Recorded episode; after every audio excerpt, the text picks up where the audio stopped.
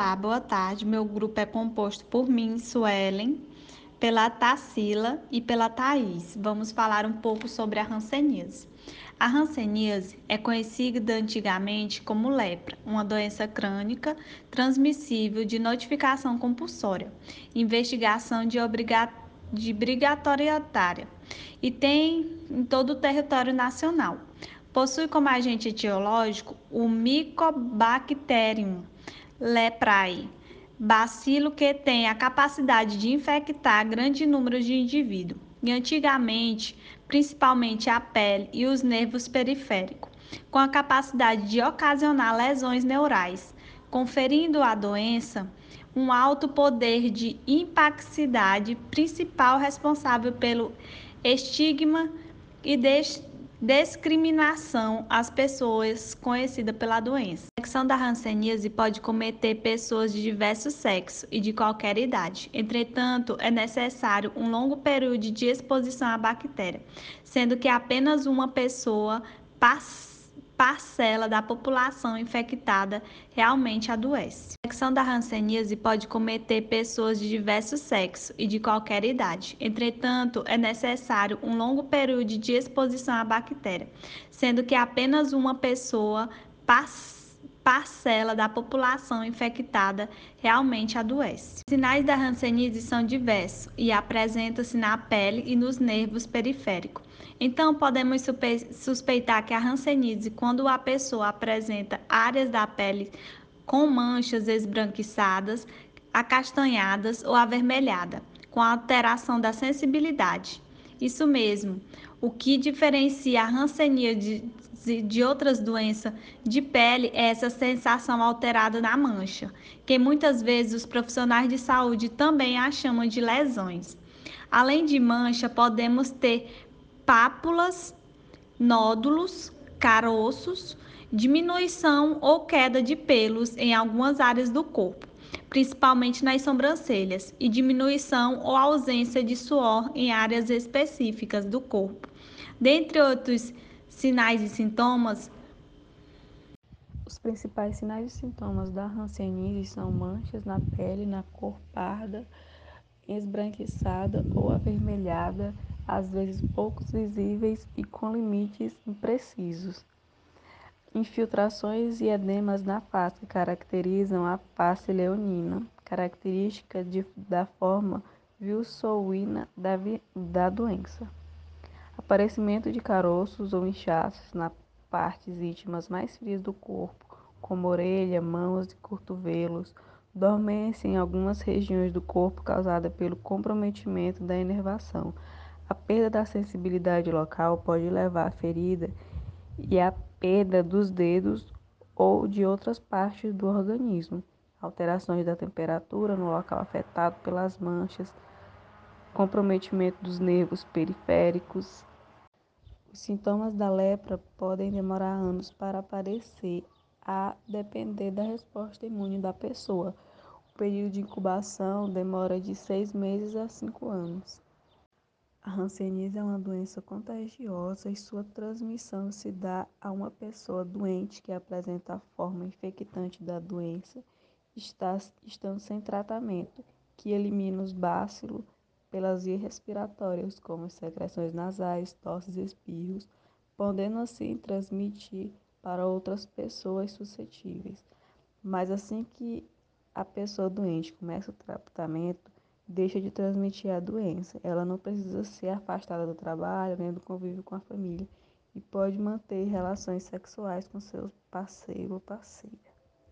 Em relação ao tratamento da hanseníase, antigamente as pessoas atingidas por essa doença eram submetidas ao isolamento social e simplesmente excluídas da sociedade, em vista de não haver nenhum tipo de protocolo para o atendimento desses pacientes. Hoje, existe um protocolo preconizado pelo Ministério da Saúde e pela OMS que determina que esse tratamento seja gratuito, seja oferecido pelo SUS e que ocorra em nível ambulatorial. Esse tratamento tem como base a poliquimioterapia, que é uma associação de medicamentos antimicrobianos que faz com que diminua a resistência medicamentosa do bacilo de Hansen no intuito de atingir a cura. No esquema terapêutico para o tipo paucibacilar, a base terapêutica é a rifampicina e a dapizona. No caso da rifampicina, há uma dose mensal de 600 miligramas com administração supervisionada e a dapizona há uma dose mensal de 600 miligramas, também supervisionada, e a dose diária de 600 miligramas, que é auto-administrada. Na criança, a base terapêutica também é a rifampicina e a dapizona, somente com a diminuição da dose. No caso da rifampicina, na criança, a dose mensal cai para 450 miligramas com a administração supervisionada e a dapizona, a dose mensal também cai para 50 miligramas com também supervisionada e a dose diária de 50 miligramas autoadministrada. A duração desse tratamento tem uma média de 6 a 9 meses, com uma duração de 6 doses. Essa, essa a, a obrigação de comparecimento mensal para a dose supervisionada do paciente e toma como base o critério de alta o tratamento está, quando o tratamento está concluído. Na sexta dose, os pacientes deverão ser submetidos a um exame dermatológico, avaliação neurológica simplificada e do grau de capacidade da física e receber alta por cura se tudo tiver se, se o paciente tiver atingido a cura.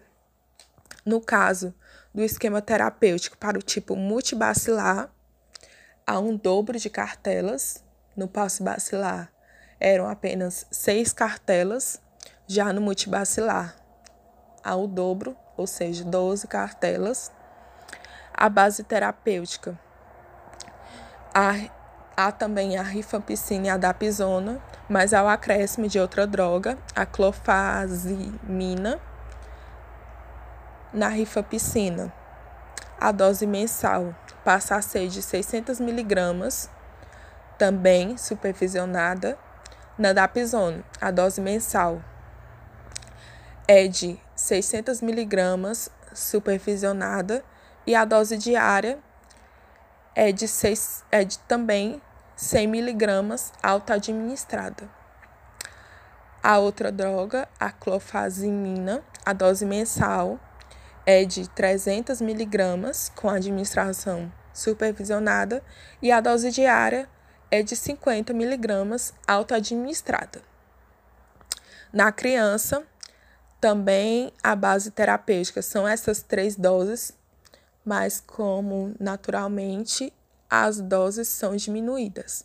Na rifampicina, a dose mensal é de 450 miligramas, também supervisionada. Todas as doses mensais são supervisionadas a dapizona, a dose mensal é de 50 miligramas supervisionada e a dose diária também de 50 miligramas auto-administrada. E a clofazimina, a dose mensal é de 150 miligramas com administração supervisionada e a dose de 50 miligramas auto-administrada em dias alternados. É importante frisar isso. Na criança não ocorre a droga todos os dias.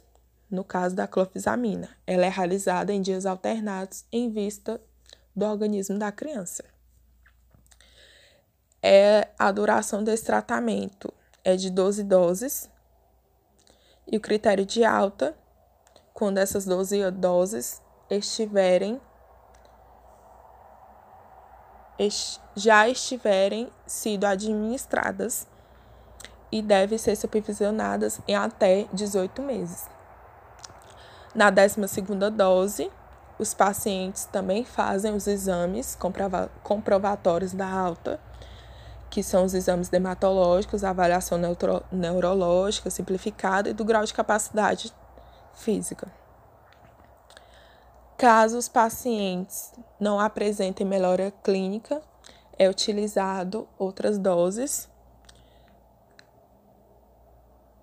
e deverão ser encaminhadas para o serviço de referência. Aí, caso não ocorra a alta mediante a esse tratamento, são inseridas outras drogas e aí vai de caso para caso. Sobre a prevenção. Na prevenção da hanseníase,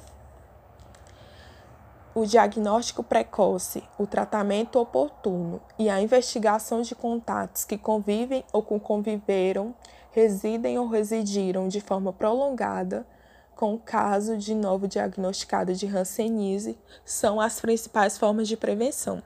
Por quê? Porque, como sabemos, a hanseníase ela somente grande maioria das pessoas evolui para cura espontânea, só que ela possui uma incubação de muitos anos, cerca de 2 a 7 anos. Por isso que deve ser investigado todo o convívio, todas as pessoas que tiveram contato com o paciente vítima de Hansen que foi atingido por a hanseníase.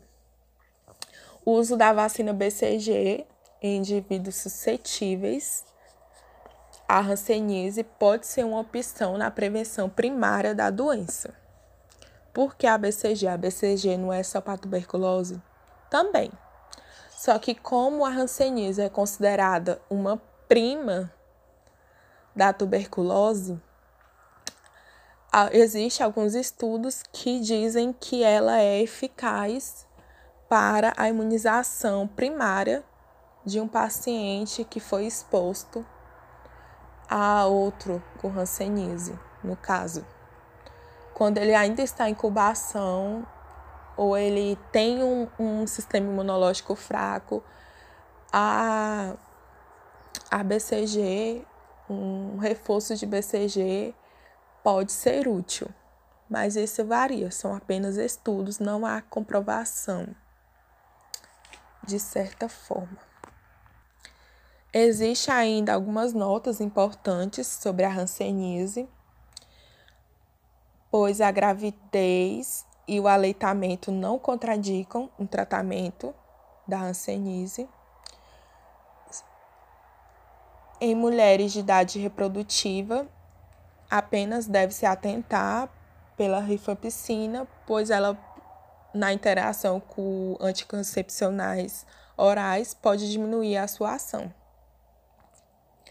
A substituição do esquema desse esquema padrão pode ocorrer se for necessário, se haver uma evolução da doença, se haver novas formas, se haver complicações da hanseníase e as doses devem ser ajustadas de acordo com o peso da criança ou do adulto, pois em crianças ou adultos com peso inferior a 30 kg, deve-se ajustar a dose.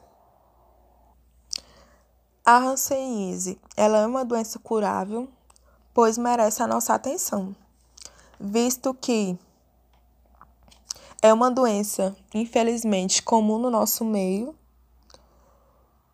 mas que pode causar e que pode causar incapacidades físicas se o diagnóstico for tardio ou se o tratamento não for realizado adequadamente pelo período recomendado.